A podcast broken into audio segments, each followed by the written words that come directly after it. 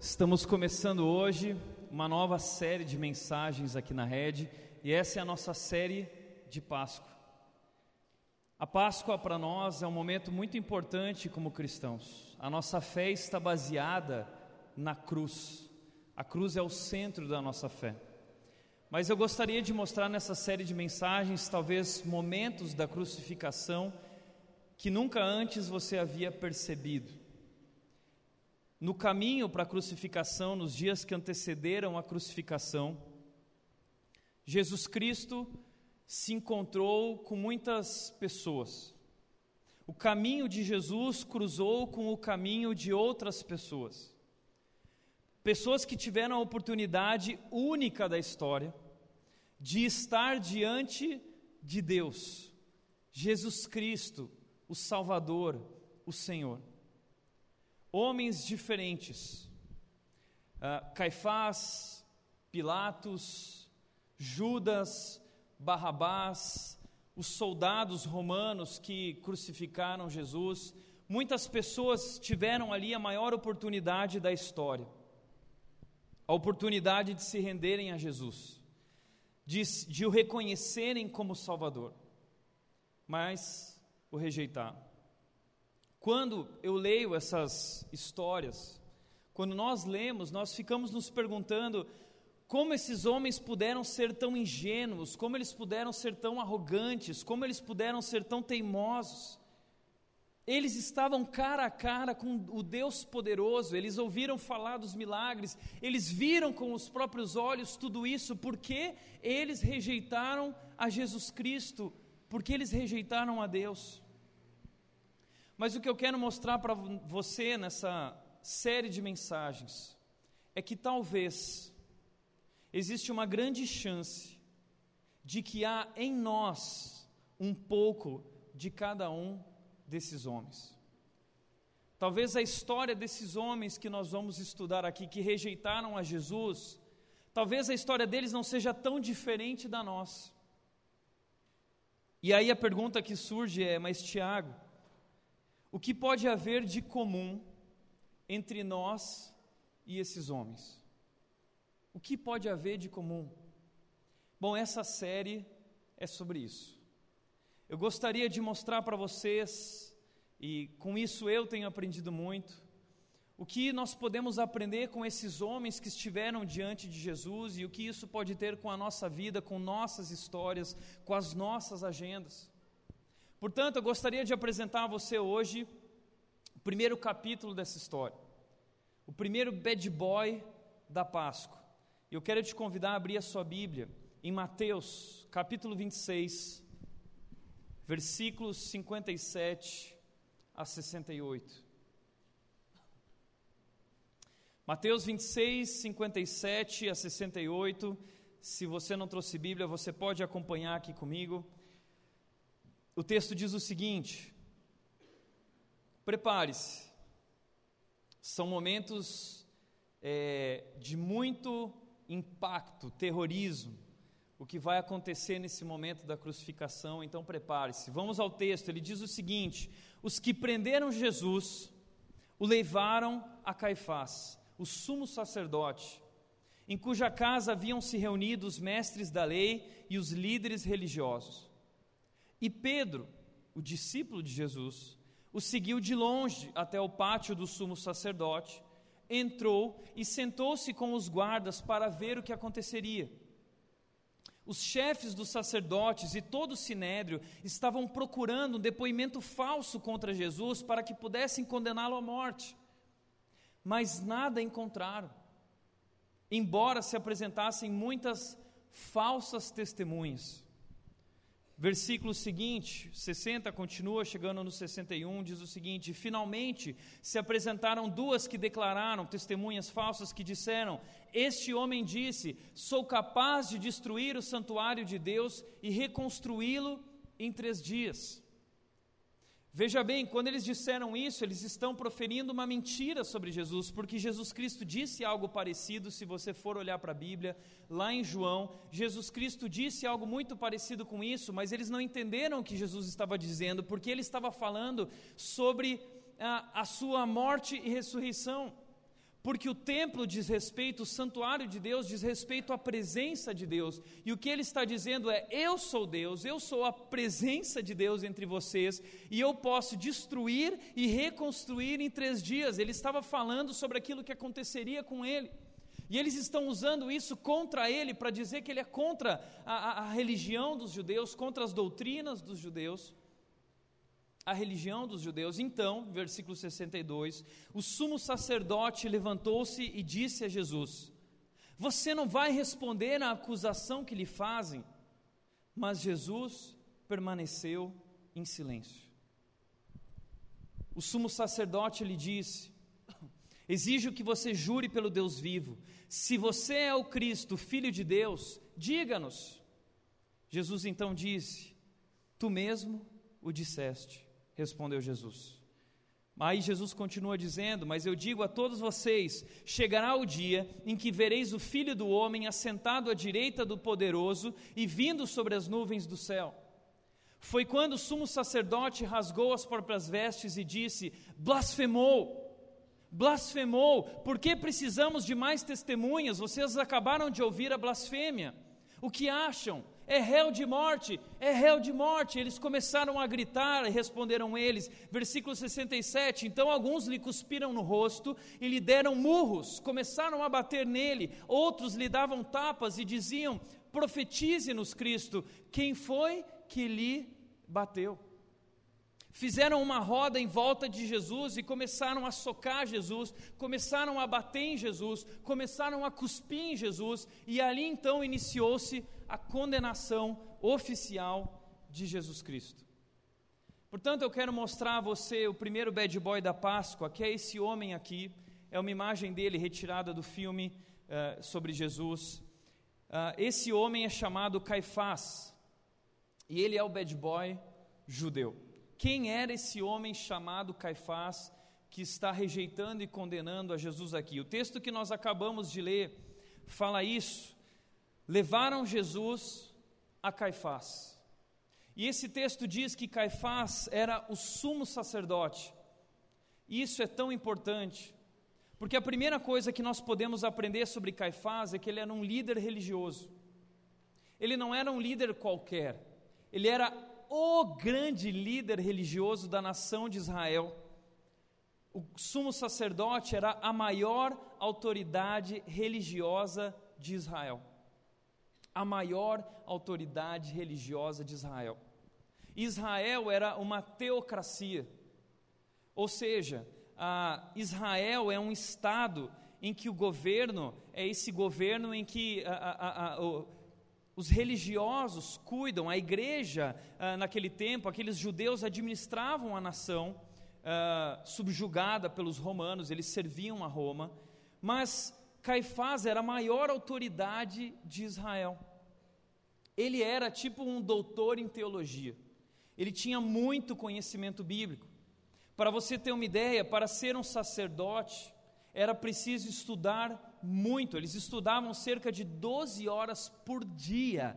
12 horas por dia estudando até então o Antigo Testamento, estudando a Torá, estudando os profetas.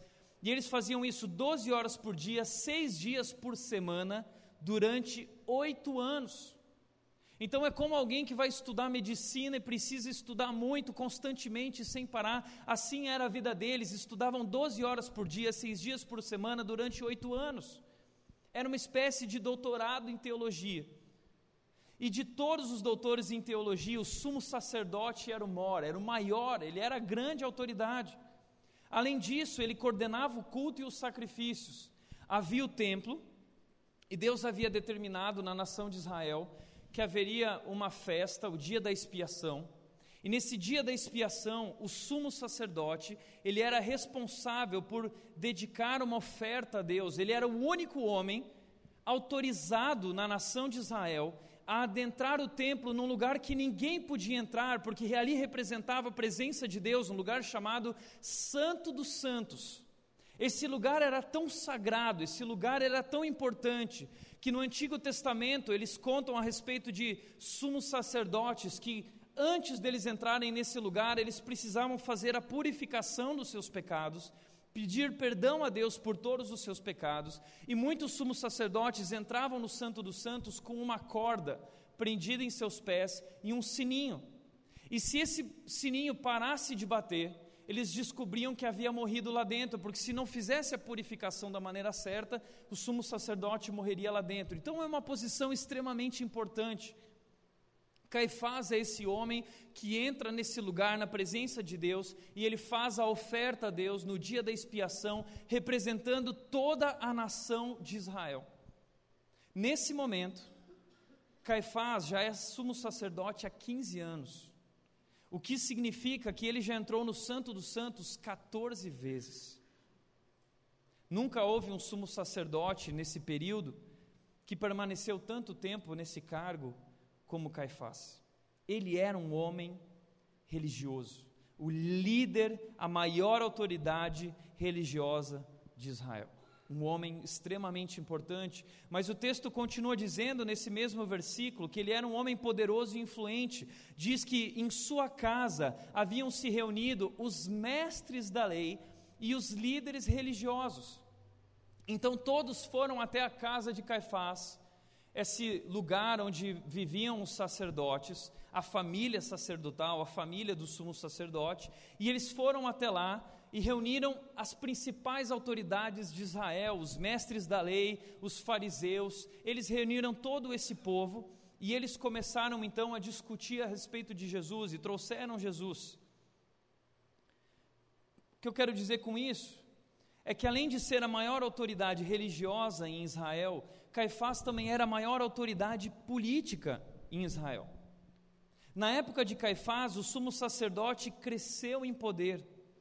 Ele era a maior autoridade de Israel e era o representante de Israel diante do governo romano.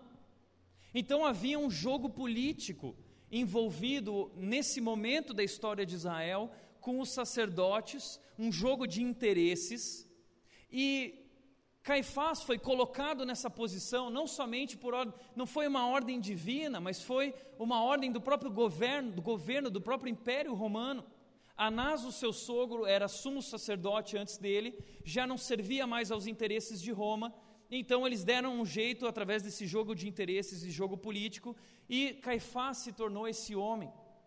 Ele era o representante judeu diante do Império Romano. Ele foi nomeado pelo Império Romano e sempre que alguma coisa acontecia que ameaçava a paz de Israel, era tarefa de Caifás agir e preservar o lugar da nação, a paz da nação. Caifás era um ótimo político, porque ele se manteve no cargo de sumo sacerdote por cerca de 18 anos, o que era muito longo para esse tempo. 18 anos. Ele era um ótimo homem nesse jogo de interesses. Caifás era digno daquela série House of Cards. Ele era um homem de muitos contatos, ele era um homem muito poderoso, ele era um homem muito influente. Ele sabia jogar muito bem esse jogo político, esse jogo de interesses. E não somente isso, mas ele presidia o sinédrio. O sinédrio, na época de Israel, era a assembleia sacerdotal, é como se fosse o nosso congresso brasileiro hoje, ou o Senado.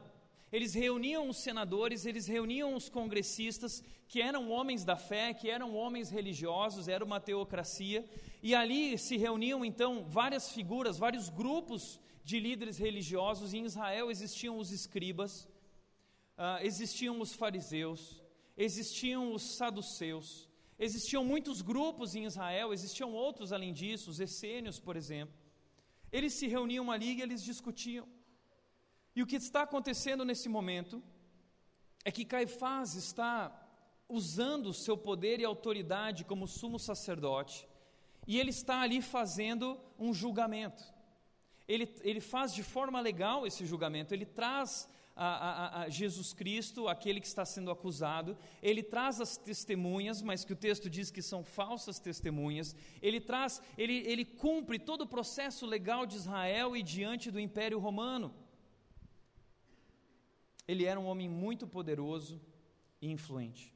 E por que eles trouxeram Jesus ali? O texto diz o seguinte, versículo 59: Os chefes dos sacerdotes e todo o sinédrio estavam procurando um depoimento falso contra Jesus para que pudessem condená-lo.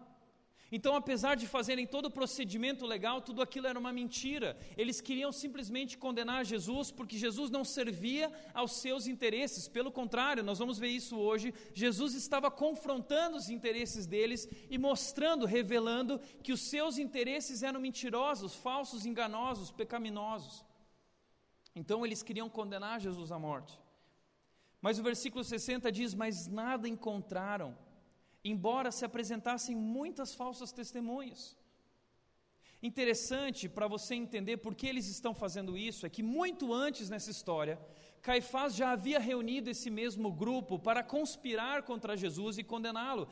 João capítulo 11, versículos 49, 50 e 53 diz que então um deles, um líder chamado Caifás, que naquele ano era o sumo sacerdote, tomou a palavra e disse: Nada sabeis não percebeis vós que é melhor que morra um homem pelo morro, pelo povo, e que não pereça toda a nação?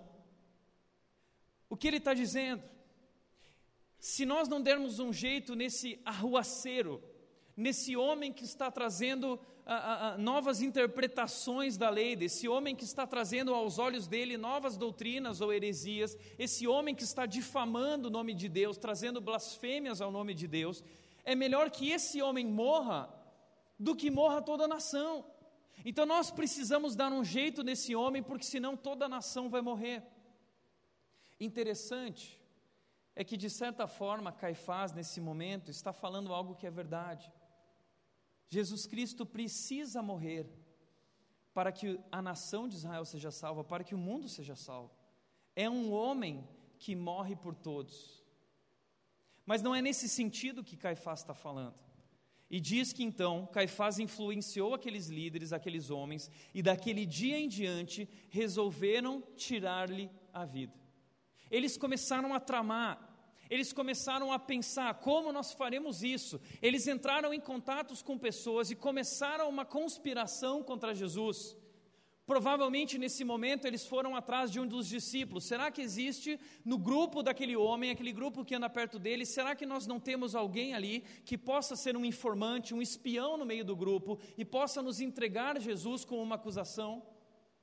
E eles começaram esse jogo de conspiração. Isso serviria para uma série da Netflix, os Bad Boys da Páscoa, numa série do Netflix. Quem sabe um dia.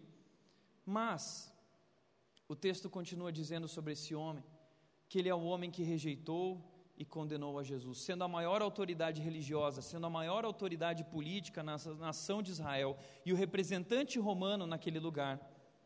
Diz então, versículo 65, que quando questionaram a Jesus, levantaram a testemunha falsa, o sumo sacerdote rasgou as próprias vestes quando Jesus disse que o filho do homem veria com poder, estaria sentado no trono, e eles veriam e reconheceriam quem ele é. Ele disse então: blasfemou e rasgou as suas vestes. Por que precisamos de mais testemunhas? Vocês acabaram de ouvir a blasfêmia. O que acham? E todos gritaram: é réu de morte, é culpado, ele é digno da morte, ele é culpado. Então alguns cuspiram, lhe deram murros, deram tapas, fizeram uma roda em volta de Jesus e começaram a bater nele e zombar dele. Mas o texto diz que o sacerdote rasgou as próprias vestes. Veja, esse homem, ele é um homem que está abusando da sua autoridade, porque não era permitido um sumo sacerdote rasgar as suas vestes dessa maneira. Mas o que ele está fazendo? Ele está fazendo um showzinho. Ele está fazendo um showzinho diante de todas as pessoas para dizer: Ah, vejam isso, porque as pessoas, o povo, é muito movido por pessoas convictas, mesmo que essas pessoas estejam pregando algo errado. Veja, Hitler era um homem muito convicto que levou pessoas junto com ele na direção errada. Esse é um homem cheio de paixão e convicção naquilo que ele está fazendo, no jogo do seu interesse. E ele rasga as vestes, ele faz o seu showzinho hipócrita e ele rejeita e condena Jesus. Esse era o tribunal judaico. A vítima foi presa, acusada, examinada, chamaram testemunhas. O juiz deu o seu veredito e pronunciou a sua sentença. Contudo, os evangelhos nos esclarecem que o preso não era culpado das acusações, que as testemunhas eram falsas e que a sentença de morte foi um horrendo erro judicial.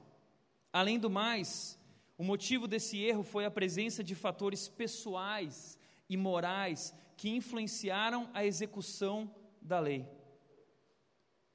Ou seja, Caifás, como sumo sacerdote, não era apenas um oficial da igreja no cumprimento e execução de seus deveres oficiais, eram seres humanos decaídos e falíveis, levados pelas paixões sombrias que governam a todos nós. Há muito tempo eles procuravam uma oportunidade para condenar Jesus. Pergunta: por que tanto interesse em condenar a Jesus? Quais, quais são essas paixões sombrias que governavam Caifás e aquela gente, aqueles líderes religiosos que o levaram a tal acusação e a tal sentença? Caifás, como sumo sacerdote, representa todo o sistema religioso daquela época, um sistema falso, falido. O problema é que Jesus Cristo denunciou esse sistema. Jesus Cristo confrontou a falsa religião desses homens. Jesus Cristo confrontou esse sistema religioso. Veja, esses homens faziam parte, os escribas, fariseus, saduceus, esses faziam parte de um sistema religioso que comandava, dominava e oprimia até as pessoas com esse jugo da lei.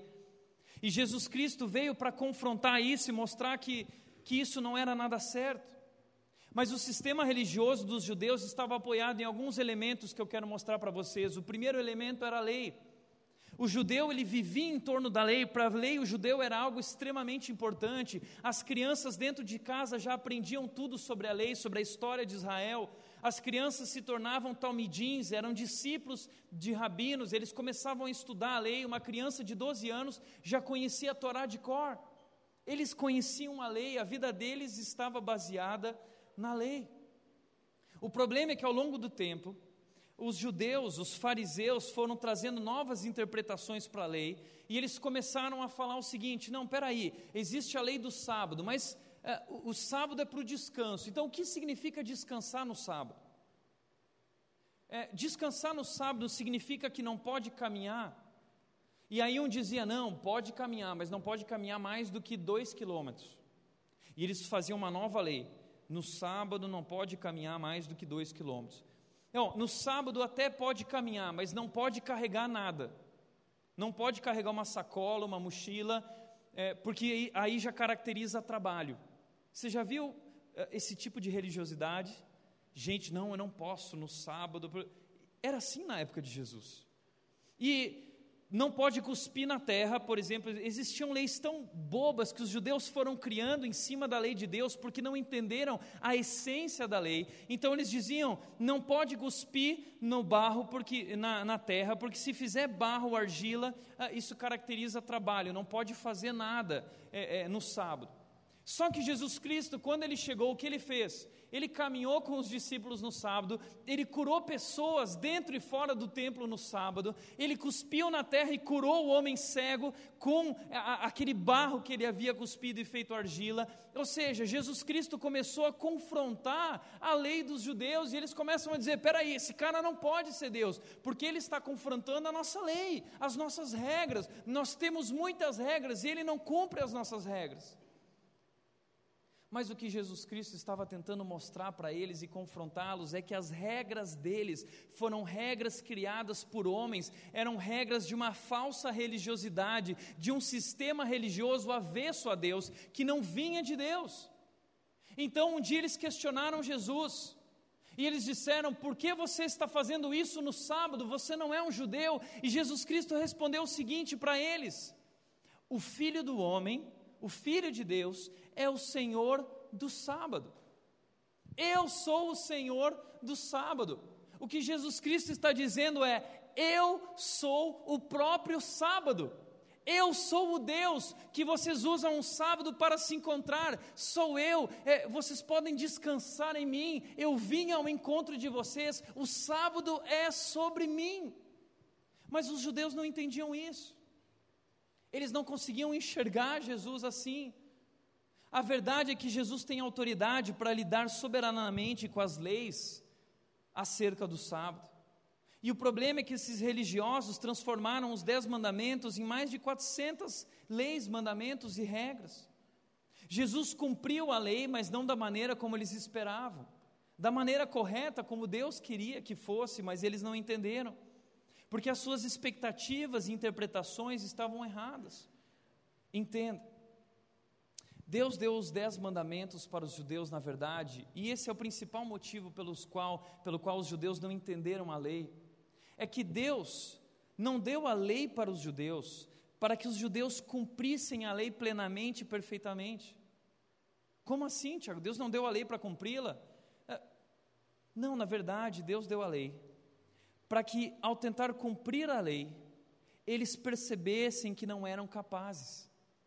Espera aí, eu não consigo cumprir toda a lei, existe algo em mim, a, a, a, lei denuncia nossas falhas, a lei denuncia o nosso pecado, e o que Deus queria é que através da lei esse povo percebesse: eu não consigo, nós não conseguimos, então que eles se dobrassem, se rendessem a Deus e dissessem: Deus, nós não somos capazes, nós precisamos do Messias. Deus queria criar neles esse desejo pelo Messias para que eles percebessem: nós não, não conseguimos, por nós mesmos nós nunca chegaremos lá. O problema é que o efeito da lei no meio do povo foi o contrário. Eles começaram a achar que eles conseguiam eles começaram a se mascarar através de uma série de regras, e eles começaram a esconder suas paixões sombrias, seus pecados secretos, e eles começaram a viver uma vida hipócrita, uma vida de aparências. E então, quando Jesus Cristo chega, eles se acham muito justos, eles se acham bons, eles se acham os melhores, eles olham para todos é, é, é, dessa forma orgulhosa, impiedosa, dizendo: Nós somos os bons, nós estudamos a lei, nós cumprimos a lei, nós conhecemos a lei. Mas o que Jesus vem e quer mostrar para eles é: eu sou a lei, vocês não são capazes de cumprir a lei, somente eu sou capaz de cumprir a lei como Deus quer e ser agradável a Deus. Vocês não precisam do sábado para descansar, vocês podem descansar em mim, eu sou o Senhor do sábado. É isso que Jesus está dizendo, mas eles não vêm. Então Jesus começa a mexer nesse negócio chamado lei, que para eles é tão importante, mas Jesus vai mexer com outra coisa, um outro elemento do sistema religioso deles, o templo. Para o judeu, o templo era muito importante porque era ali que eles se encontravam com Deus, ali então Deus se revelava, ali era feito o sacrifício para o sumo sacerdote. E quando Jesus Cristo chega, ele começa a, a, falar coisas sobre o templo, a provocar muvuca no templo, quando o pessoal está vendendo lá os bodes, os animais, a, ele chega e fala: peraí, o que, que vocês estão fazendo? Ele começa a atrapalhar as coisas lá no templo, ele começa a ensinar doutrinas no templo que, que eles começam a ficar preocupados porque mexe nos interesses deles. Então Jesus Cristo diz para eles o seguinte: Eu lhes digo aqui está o que é maior do que o templo. Ah, não esse cara foi longe demais. Esse cara já está dizendo que ele é maior que a lei. Esse cara agora está dizendo que ele é maior que o templo. Ele é um blasfemo, porque o templo representa a presença de Deus no meio do seu povo. Como ele pode dizer que ele é maior que o templo?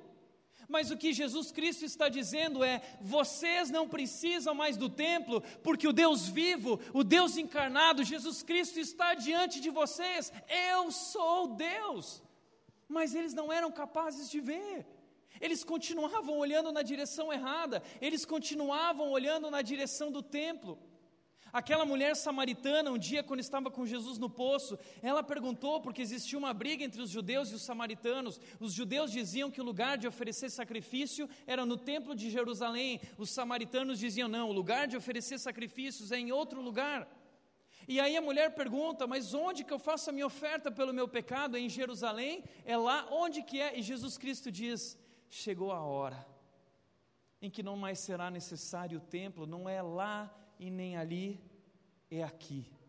Eu estou diante de você, eu sou o Messias, e quando você beber da água que eu lhe der, você nunca mais voltará a ter sede. Eu sou Deus, eu estou entre vocês, o Deus Emanuel, o Deus conosco. Eu sou maior que o templo, eu sou o próprio Deus. Eles não conseguem enxergar isso.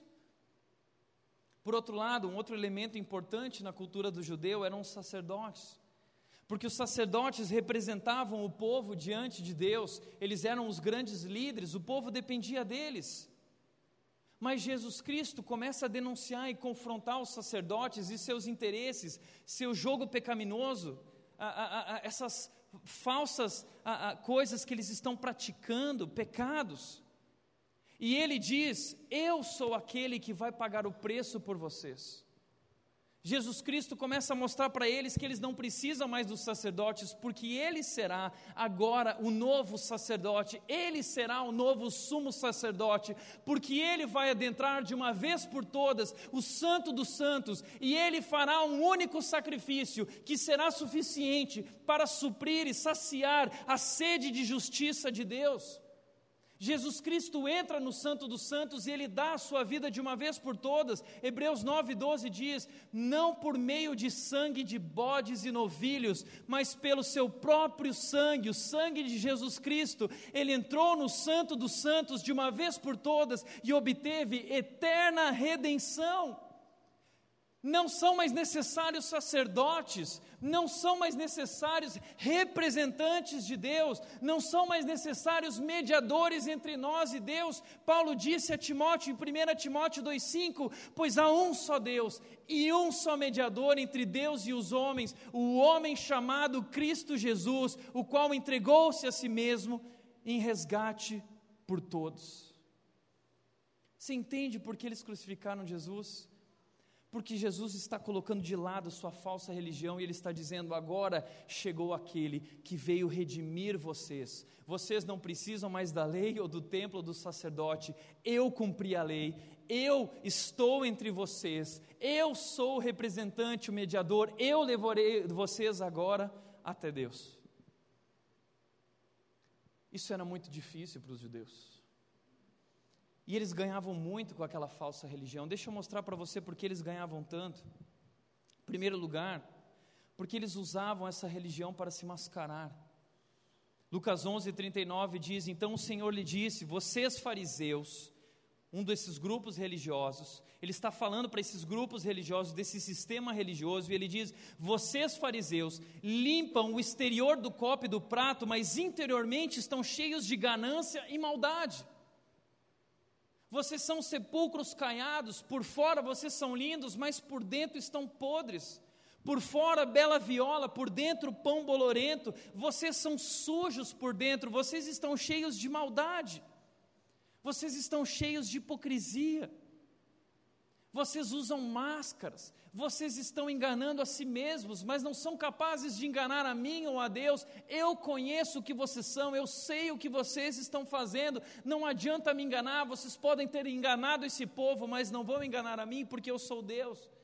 Em Lucas capítulo 12, Jesus Cristo disse aos seus discípulos, alguns versículos seguintes, ele diz: Jesus começou a falar primeiramente aos discípulos, dizendo: tenham cuidado com o fermento dos fariseus, porque essa coisa vai crescendo, ela vai se espalhando. A religiosidade, essa falsa religiosidade, é um fermento. É fermento, isso faz crescer, crescer. É o que nós temos experimentado no nosso país o fenômeno evangélico, o Brasil que está se tornando evangélico, isso não é bom, sabe por quê? Porque é o fermento dos fariseus, é uma falsa religiosidade no qual as pessoas estão sendo enganadas e vivendo esse estilo de vida de hipocrisia. Jesus está dizendo, é hipocrisia. Eles usam essa religião para se esconder. Eles acham que são capazes, eles acham que são bons, Jesus Cristo disse: não há nada escondido que não venha a ser descoberto ou oculto, que não venha a ser conhecido. Eu sei quem vocês são, eu conheço vocês. Então eles usavam essas máscaras da religiosidade. Você já viu isso em igreja? Eu costumo sempre brincar que a igreja é esse lugar de usar máscaras. Porque muitas vezes nós saímos de casa naquela briga com a nossa família, briga com a esposa, briga com os filhos, porque está atrasado. Olha só, nós vamos nos atrasar e o que vão pensar da gente lá? Nós não podemos transparecer para todo mundo dos nossos problemas. Então vamos lá e grita com a esposa, e a esposa grita dizendo: porque você nunca me ajuda, porque você nunca faz nada, porque você nunca se envolve. E ali começa um problema do relacionamento na frente dos filhos. Eles entram no carro, aquela gritaria dentro do carro, toda a família brigando. Aí quando chega na Benedito Estoura, na a, a Bernardino Bonavita, aqui é a rua do colégio, da igreja.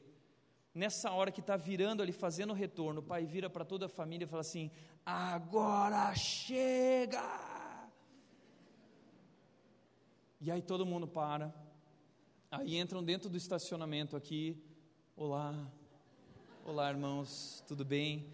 Para o carro e aí vai lá abrir a porta para a esposa e diz: Venha, querida amada, minha joia rara, maravilhosa, bênção de Deus na minha vida, né? Vem aqui. Aí abre a porta para os filhos, pega os filhos, filhos queridos, herança do Senhor. Vamos, põe a Bíblia debaixo do braço e vem entrando aqui pela porta e por ali, chegando assim: Olá, a paz, a paz há, há 10 segundos atrás vivia uma guerra mundial dentro do carro, mas quando chega na igreja é a paz. Sabe por quê? Porque nós nos escondemos atrás de máscaras nós usamos uma falsa religiosidade, nós somos hipócritas, nós queremos transparecer que estamos bem, mas por dentro nós não estamos bem, nós somos pecadores. Sabe por que eu gosto tanto de falar sobre isso aqui na igreja? Que essa é a pior igreja do Brasil e que eu sou o pior pastor do Brasil, que a rede é uma igreja de pessoas imperfeitas, a começar por mim. Sabe por quê? Porque eu não quero que nunca nós esqueçamos quem nós somos de onde nós viemos, nós não prestamos. A Bíblia diz que todos pecaram, todos pecaram, não existe um justo sequer. Todos estão separados de Deus, não há ninguém que seja capaz de fazer o que é bom, não há ninguém que seja capaz de cumprir com a justiça de Deus perfeitamente. Todos nós precisamos de Jesus Cristo. Mas o que esses homens estão vivendo e tentando mostrar para o povo, não, existem pessoas que são boas, existem pessoas que são pecadores. Nós somos bons porque nós cumprimos a lei de Deus, nós temos uma série de regras, nós cumprimos as regras. A boca fala de Deus, mas o coração está distante de Deus. Vive de regras, mas não tem um relacionamento verdadeiro com Deus. Entenda, não existem pessoas que são boas e pessoas que são ruins. Diante de Deus, todos são ruins, todos pecaram. O que existe é gente ruim arrependida e gente ruim não arrependida. O que nós somos, nós somos gente ruim arrependida, ou é isso que nós deveríamos ser, isso que você deveria ser. Nós somos gente ruim, arrependida, nós reconhecemos, nós erramos, nós falhamos, mas onde abundou o pecado, superabundou a graça de Deus, o amor de Deus foi derramado sobre nós. Nós somos pecadores arrependidos, gente ruim arrependida. Nós somos a pior igreja do Brasil, mas nós somos arrependidos. Não use máscaras, não se esconda. Eles usavam essa falsa religião também para lucrar. Jesus Cristo continua dizendo para eles: Ai de vocês, fariseus, porque dão a Deus o dízimo da hortelã, da arruda e de toda sorte de hortaliças, mas desprezam a justiça e o amor de Deus. Vocês deviam praticar essas coisas, mas deixam de fazer aquelas. Eles viviam a mentalidade dizimista. A mentalidade dizimista destrói igrejas. A mentalidade dizimista de não, eu dou o dízimo, eu sou o cara, essa igreja é uma igreja dizimista. Agora Jesus Cristo está dizendo: o que adianta dar o dízimo se você despreza a justiça? Existem irmãos pobres que estão sofrendo, pessoas que estão precisando de ajuda e vocês estão faltando com amor, vocês estão faltando com ajuda. De nada adianta você ser um dizimista se você não entendeu que não é sobre dar o dízimo, é sobre ser generoso. Mas além disso, eles davam o dízimo e eles estavam lucrando muito com tudo isso. Sabe por quê?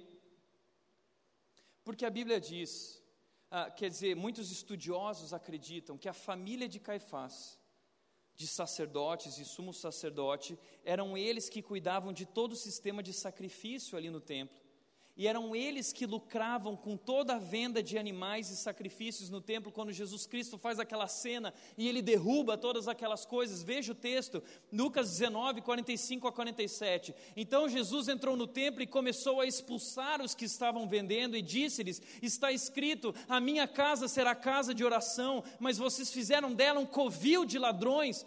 Todos os dias Jesus então ensinava no templo a verdade, mas os chefes dos sacerdotes, os sumos sacerdotes, os mestres da lei e os líderes do povo procuraram matá-lo.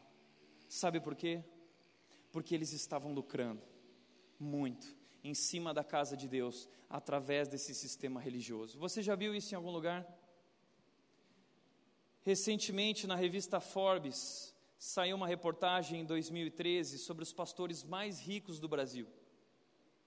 Eu quero te mostrar esses pastores, eu não vou falar o nome deles, mas esse pastor aqui, ele é dono de uma fortuna de 950 milhões, a essa altura talvez ele já é um bilionário. Esse outro homem saiu da igreja desse outro ali, ele tem uma fortuna de 220 milhões.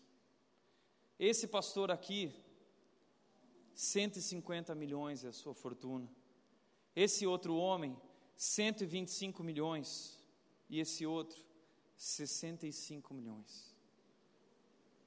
Sabe por que eu estou mostrando isso?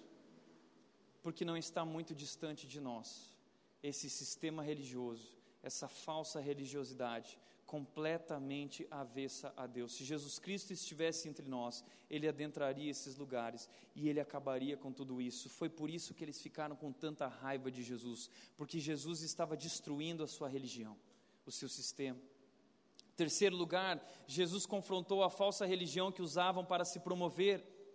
Lucas 11:43 diz: Ai de vocês, fariseus, porque amam os lugares de honra nas sinagogas e as saudações em público. Eles adoravam essa vida de entrar na igreja, ó oh, pastor amado, ó oh, apóstolo, ó oh, não sei o que. Eles amavam essas posições altas. E desculpe, ser pastor não é sobre ser alguém importante, é sobre ser o maior dos pecadores e o maior que serve dentro da igreja. Ser pastor é servir.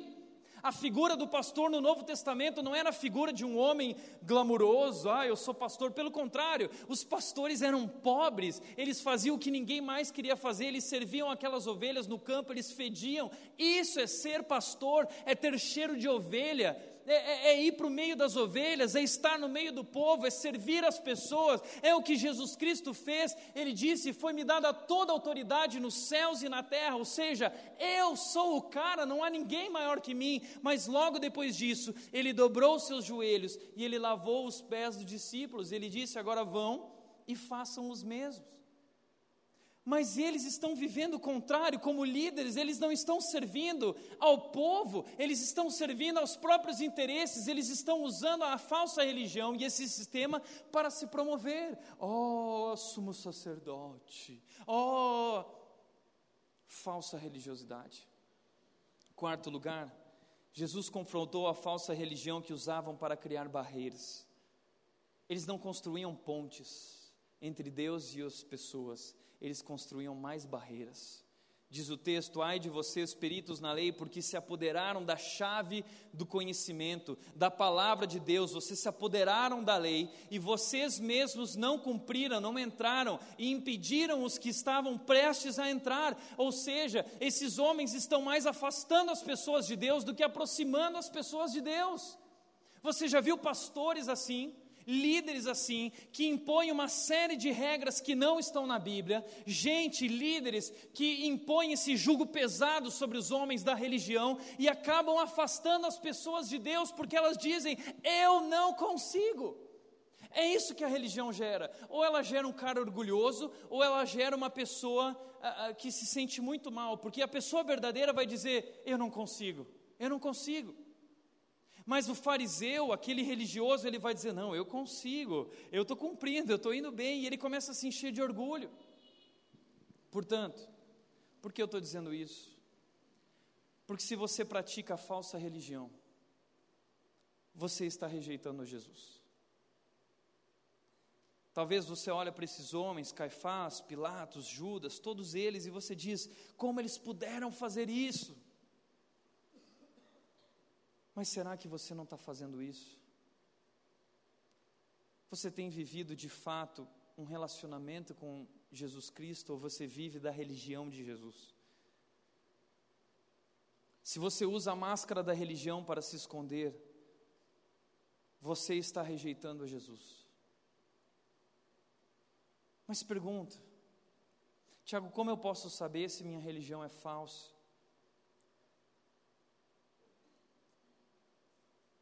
Se a sua religião não se baseia em um relacionamento com Jesus, a sua religião é falsa.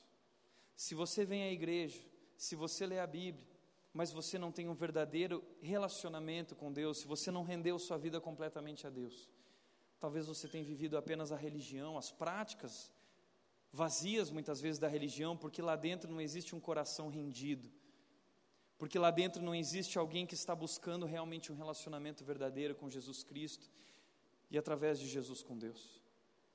Portanto, caminhando para o nosso encerramento de hoje, eu gostaria de mostrar para você algumas formas de viver a falsa religião. Quem sabe você se identifica com uma delas, e eu gostaria de denunciar e confrontar para que você possa viver um relacionamento e não uma religião. Primeira coisa, se você se apoia na sua própria performance e não na obra da cruz, você está vivendo da falsa religião. Ouvi uma jovem que falou para mim o seguinte: Tiago, era filha de pastor e ela disse: Tiago, um dia eu estava indo para a escola de calça e o meu pai era de uma igreja que não podia usar calça, mulheres não podiam usar calça. E quando eu estava indo para a escola, meu pai virou para mim e disse: Você me envergonha. Nós nunca vamos merecer a salvação. Sim, nós envergonhamos a Deus mesmo. Eu acho que eu envergonho a Deus todos os dias na minha vida, porque eu não consigo cumprir a lei, porque eu não sou capaz de cumprir a lei. se você se apoia na sua própria performance, você vive esse jugo pesado de se eu não fizer isso, Deus não vai me amar, se eu não for correto, se eu não for perfeito, Deus não vai me amar. Como disse o pastor Tim Keller, como a religião funciona, se eu obedecer, então Deus vai me amar e me aceitar. Muita gente vive essa mentalidade. Se você vive essa mentalidade, você está vivendo o sistema religioso, a falsa religiosidade. Ah, o evangelho não é sobre isso. Jesus Cristo, nosso Evangelho, funciona da seguinte maneira: eu sou amado e aceito por Deus, por isso eu tenho desejo de obedecer. Eu não obedeço para ser aceito, eu não obedeço para merecer a salvação, eu obedeço porque eu fui amado, porque eu fui aceito, porque Jesus Cristo deu a vida por mim. Que Deus é esse tão maravilhoso que, sendo quem eu sou, sendo verdadeiros uns com os outros, nós somos podres nós somos pecadores e esse Deus é tão maravilhoso. Paulo disse: Eu sou o pior dos pecadores, e ele também disse: O amor de Cristo me constrange, porque ele deu a vida por mim e eu não merecia, você não merecia. Nós não obedecemos hoje para merecer, porque nós temos medo de perder a salvação. Como nós vamos perder algo que nós não conquistamos? Foi dado é graça, é graça. A Bíblia diz que é graça sobre graça. Não é a respeito do que nós fazemos para merecer a salvação, é a respeito do que Ele fez por nós. Ele cumpriu a justiça de Deus, Ele praticou a lei 100%, Ele é o Cordeiro imaculado, Ele é o Cordeiro de Deus, o Cordeiro Santo, Ele deu a sua vida por mim. E tudo que eu preciso fazer é me render a Ele porque eu sou amado, eu sou aceito, independente de como eu vivo. Ele me amou, Deus te amou, não importa quem você é, qual é a sua história, quais são os teus pecados, Jesus Cristo deu a vida por você, Deus ama você, Deus ama você, você já entendeu isso? Esse é o recado de Deus através desse homem chamado Jesus Cristo. Deus está bradando para todo mundo e dizendo: Eu amo vocês. Religião é baseada em performance, em merecimento. Religião é sobre o que eu faço para merecer o amor de Deus.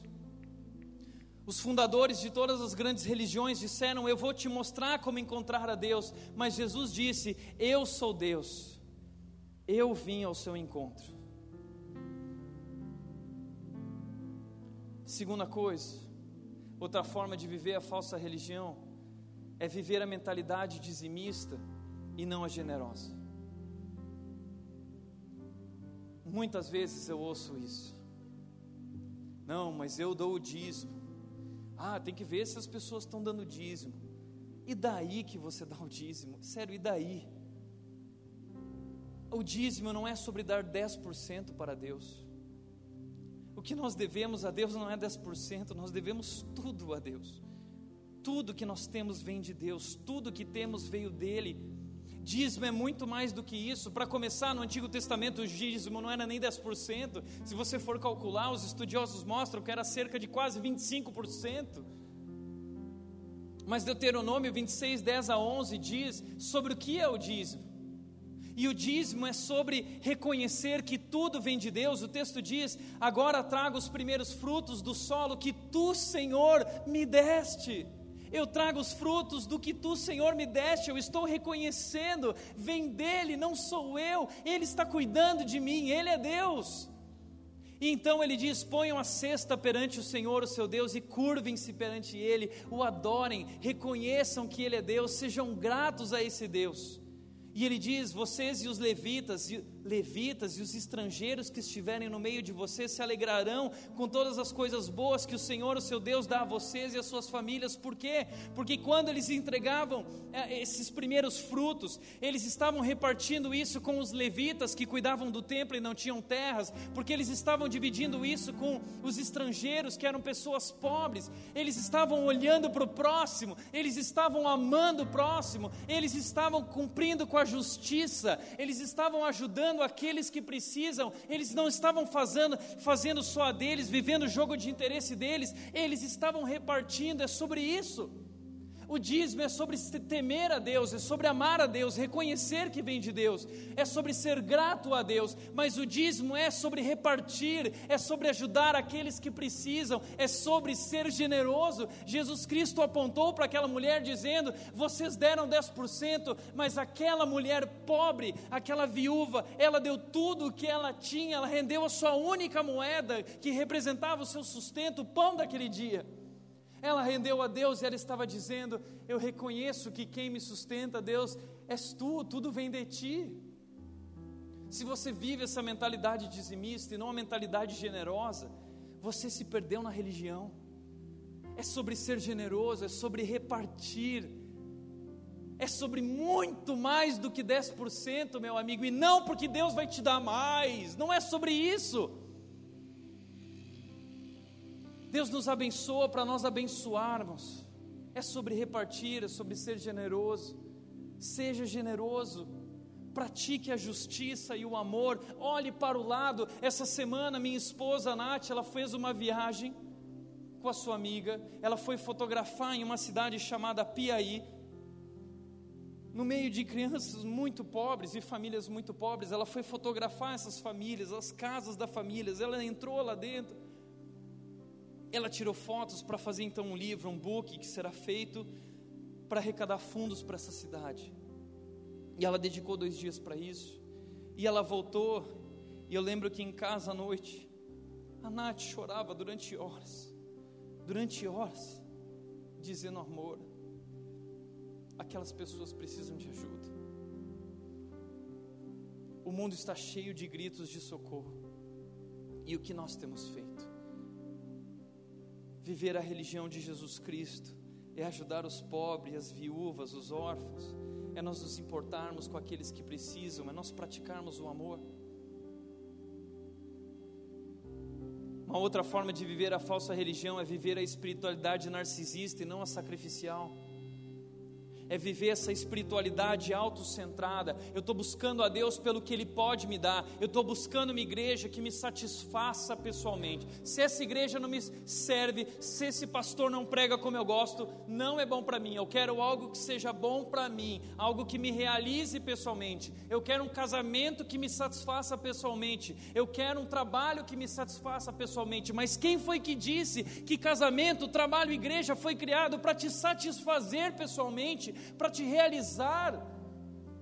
Isso tudo foi feito para você servir. Casamento é você servindo, igreja é você servindo, é você se sacrificando, trabalho é você se doando, é construindo um mundo melhor. Não é sobre mim, não é sobre você, é sobre Jesus Cristo e o reino dele sobre a terra.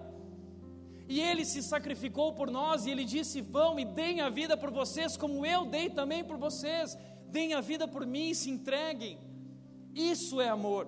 Amor não é o que é bom para mim, amor é sobre se doar, não importa o que é bom para mim, eu te amo, eu me dou, eu me entrego, eu me rendo, isso é amor.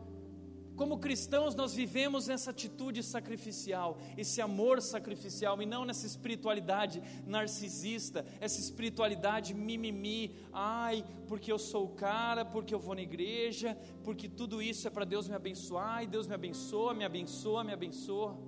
Mas você não quer ser benção. Isso é a falsa religião. É um povo que quer a bênção de Deus, mas não quer ser benção formas de viver a falsa religião, usar o nome de Deus para promover o seu próprio nome. Se você tem vivido dessa forma, se você usa o nome de Deus para promover o seu nome, talvez o seu nome está concorrendo com o de Jesus. As pessoas conhecem mais o seu nome que o nome de Jesus. Porque quando muitos eram católicos, eles adoravam o São Jorge, mas quando virou evangélico, começou a adorar o pastor Jorge. Ai, o pastor Jorge, o pastor Jorge. Meu amigo, isso não é sobre o pastor Jorge, isso não é sobre o pastor Tiago, por favor. Isso não é sobre quem eu sou. Eu não sou digno, eu nunca serei digno. Eu estou aqui para engrandecer o nome dele. Ele é Deus, ele é Jesus Cristo, ele é o pastor dessa igreja. Ele domina e comanda nossas vidas. Nós devemos submissão a ele. Mas não há nada melhor que se submeter a ele, porque ele é tão amoroso, porque ele é tão querido, porque ele deu a vida por nós. Nós precisamos promover o nome dele, a nossa missão é fazer o nome de Jesus famoso e não o nosso nome. Eu não quero ter o um nome, eu tenho dito, Deus não me dá um nome, me dá uma voz, me dá uma voz que possa impactar o coração, inflamar, incendiar corações, que possa levar pessoas da religião para o relacionamento. É sobre isso. Formas de viver a falsa religião, ter muito conhecimento bíblico, mas não praticar o amor. Isso está cheio. Os fariseus estão espalhados por aí. Sabe como são os fariseus?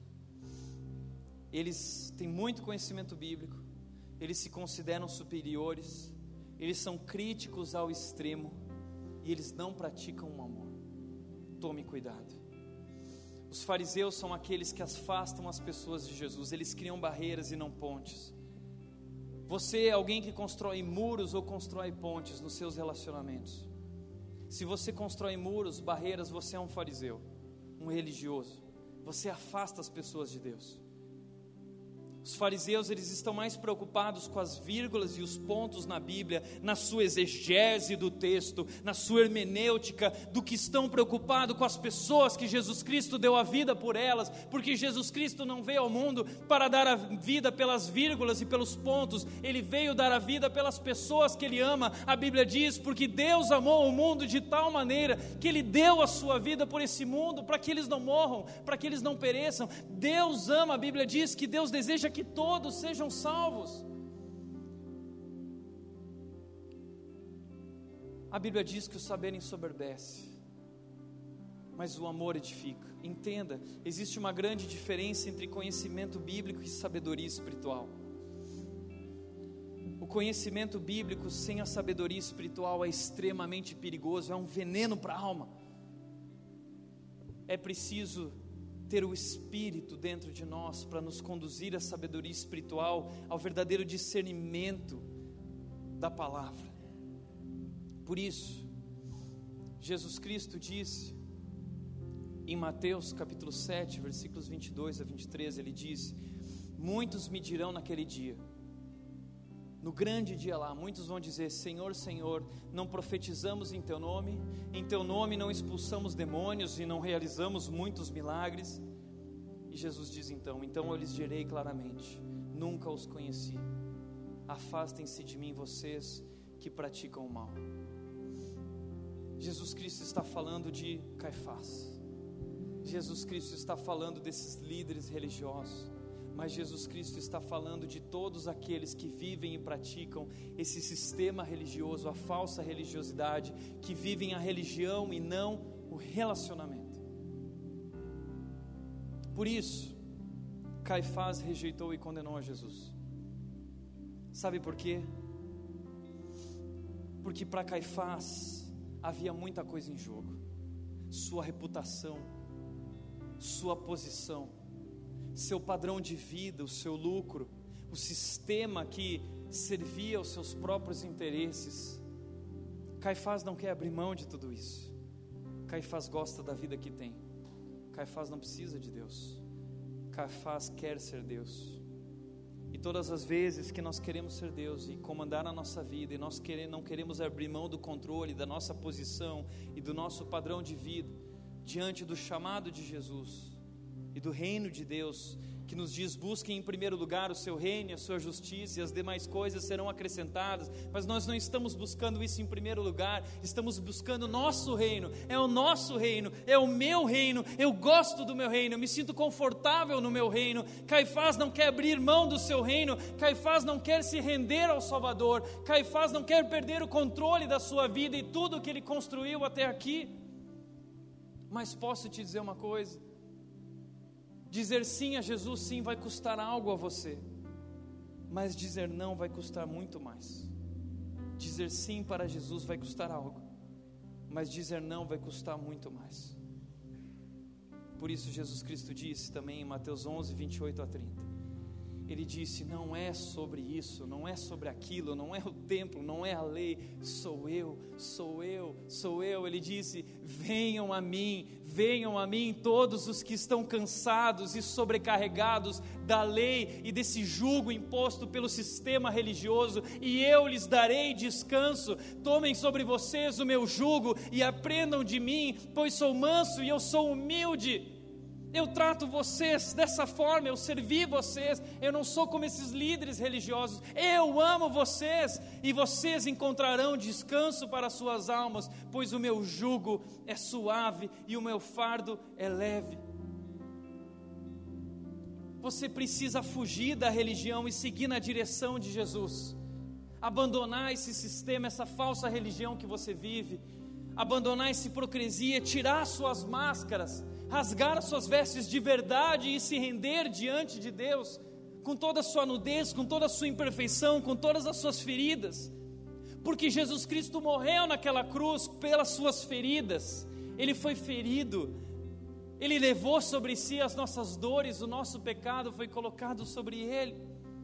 Ele diz: O meu fardo é leve, porque eu levei o fardo, eu levei sobre os meus ombros lá na cruz, eu triunfei sobre a cruz, eu venci a morte. Agora nada, nada, nada pode nos separar do amor de Deus que está em Cristo Jesus. Já não há mais condenação, nós fomos salvos, nós fomos salvos em Cristo, nós somos mais do que vencedores. Ele disse: Tenham bom ânimo, eu venci o mundo. Jesus Cristo é o Deus, é o Filho de Deus que nos chama a um relacionamento livramento libertador. Ele disse: Conhecereis a verdade, e a verdade vos libertará. A verdade é uma pessoa, a verdade é Jesus Cristo. Ele nos liberta, por isso ele disse: Venham a mim, venham a mim não é sobre a lei, não é a Bíblia não é um livro sobre regras, a Bíblia é um livro sobre Jesus Cristo, é sobre Jesus Cristo. Tudo isso é sobre Jesus Cristo. O mundo em que vivemos é sobre Jesus Cristo e ele diz: "Venham a mim". Se você vai apenas à igreja, mas não tem ido a Jesus, você vive a falsa religião. Mas para Caifás isso era muito difícil, porque admitir que Jesus era Messias, que ele era Deus, significava dizer que ele estava errado. Ele iria perder sua posição. O que aconteceria com suas alianças políticas? Ninguém nega a Deus a não ser que seja do seu interesse. Ele não quer perder o controle. Ele não quer se render, porque isso custaria muito caro. Mas a verdade é que mais para frente Jerusalém vai ser devastada pelo Império Romano, por César. Vai ser invadido, o templo vai ser destruído, ele vai perder o controle. Nós não temos o controle. E Caifás vai se tornar então uma, apenas uma nota de rodapé na história de Jesus. Apenas uma nota de rodapé. É fácil olhar para essa história e chamar Caifás de tolo, mas existe um pouco de Caifás em todos nós. Por isso, para refletir e praticar, em primeiro lugar, existe alguma área da sua vida que você ainda tenta manter sob o seu controle? Existe algo que você está escondendo? Você acha que você é capaz? O que você está procurando preservar que lhe impede de se render completamente a Deus. Segundo, você tem vivido um relacionamento verdadeiro com Jesus ou a sua vida se baseia apenas em religiosidade e práticas vazias? O que nós queremos como igreja é acordar o povo de Indaiatuba, é acordar o povo dessa nossa região e do Brasil. Eu entendo que Deus me chamou para isso porque um dia eu vivi a falsa religião. Eu conhecia toda a Bíblia, mas um dia aos 14 anos, eu o meu caminho cruzou o caminho de Jesus e eu olhei para Jesus e eu vi quem ele é. Eu aprendi então que não era uma religião, era um relacionamento. Era um relacionamento. E desde então comecei a viver esse relacionamento, mas constantemente nós vivemos essa luta com a religiosidade e nós precisamos estar atentos para não entrar nesse caminho da rotina da vida cristã que nos leva a, essa, a esse sistema religioso. Não é sobre um sistema religioso, é sobre viver uma vida com Deus, caminhar com Deus, conhecer a Deus, ser liberto por Deus ser curado por Deus, ser restaurado por Deus, ser transformado por Deus e viver uma nova vida com Ele, uma nova esperança, uma nova alegria, um novo propósito. Terceiro e último lugar, se render a Jesus vai lhe custar algo, mas não se render vai lhe custar muito mais. Sim, sua posição pode estar em jogo. Se você abrir mão do controle e fizer o que Jesus deseja que você faça e viva, você pode perder sua posição, seu padrão de vida pode mudar, sua reputação diante de todos pode ficar queimada, seus relacionamentos talvez serão afetados porque ser cristão muitas vezes significa ser rejeitado, ser cristão muitas vezes significa ser demitido, ser cristão muitas vezes significa um prejuízo, porque você não está disposto a negociar a, a, aquilo que é correto, aquilo que é ético, aquilo que é moral, aquilo que é verdadeiro, porque você entende que agora, vivendo com Jesus, você quer obedecer porque Deus te amou, porque Ele te mostra que esse é o melhor caminho, é a melhor forma, e não existe outra forma, porque viver de outra forma vai lhe custar muito mais. Deus está protegendo você, Deus te ama, Deus está transformando você. Deus tem um plano maravilhoso para nós. Amém? Quero te convidar a fechar os olhos.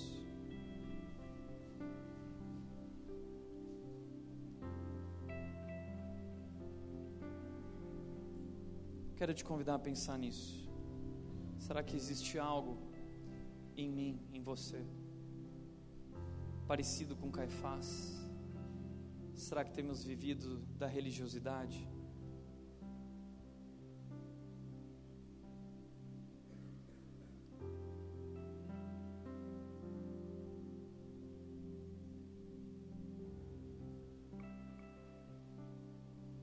Se renda a Deus.